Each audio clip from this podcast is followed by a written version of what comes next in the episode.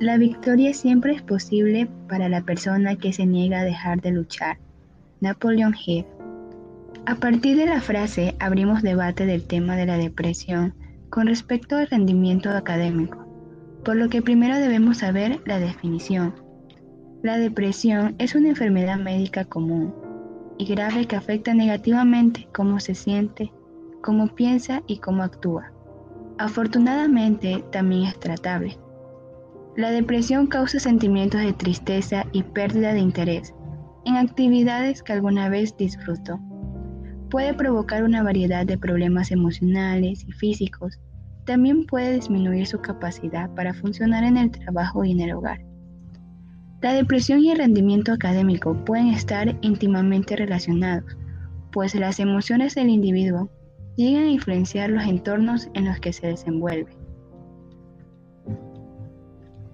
Adicionalmente, partimos de la definición de Jiménez 2000, la cual postula que el rendimiento escolar es un nivel de conocimientos demostrado en un área o materia comparado con la norma de edad y nivel académico. Es claro que hay muchos factores que afectan en el rendimiento académico de los estudiantes, independientemente de la depresión, que es el tema que estamos tratando.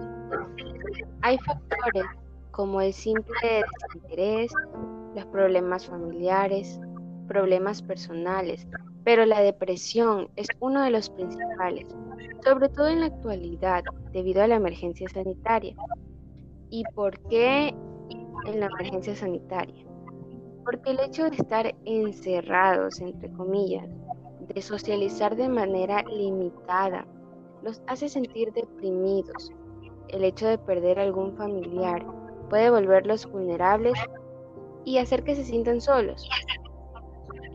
Como ya lo ha explicado mi estimada Joyce, la depresión mayor tiene un impacto profundo en la persona que la sufre. Un impacto que también se traslada al rendimiento académico. Ahora bien, va a tener una influencia mayor o menor en función de distintas circunstancias. Analicemos un poco el vínculo. Por un lado, la depresión y el entorno académico. La depresión mayor hace que las personas pierdan el interés por muchas de las actividades cotidianas que antes realizaban motivadas. Esta idea también se traslada al campo académico. Por otro lado, la influencia de la depresión mayor en el rendimiento académico. La depresión puede afectar a la concentración, la toma de decisiones, la atención, pérdida de interés, frustración, sentimiento de minusvalía, sentimiento de culpa, falta de motivación, baja tolerancia a la frustración y entre muchos otros factores. Además, la presencia de estos síntomas puede causar problemas en el desempeño académico, pues la persona no estará dando todo su potencial. Una vez que ya sabemos cómo afecta la depresión en el rendimiento académico, gracias a mi estimada Angie, daré a conocer cómo afrontarlo de manera acertada. Es importante la participación de diferentes actores. De acuerdo a la institución, esta debe velar por el bienestar de sus alumnos. En este sentido, instituciones académicas, con la creación de dinámicas atractivas, tienen la oportunidad de terminar convirtiéndose en un valioso factor protector frente a la depresión. Acorde a la familia, en la mayoría de los casos es quien está más cerca de la persona. También es la que más influencia tiene. Sus opiniones y directrices son las que tienen más peso para la persona que está pasando por una depresión. De esta manera, las familias pueden cronificar o intensificar la depresión o por el contrario, ser una ayuda inestimable para que la persona salga de ella.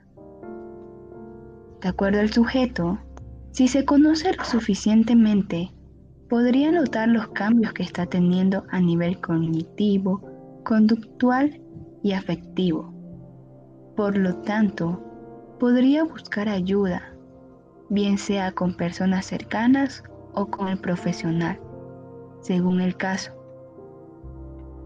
Y finalmente, conforme al organismo de salud, estos deben estar preparados para atender este tipo de trastornos. Además, para promover la salud y prevenir la enfermedad. Podemos considerar que el principal apoyo que los estudiantes y cualquier persona debería tener para enfrentar la depresión es la familia. Desde la familia comienza el apoyo. Luego el apoyo médico, recurrir a los expertos y por qué no también las instituciones, el apoyo de los colegios, pero siempre y cuando esa persona que está pasando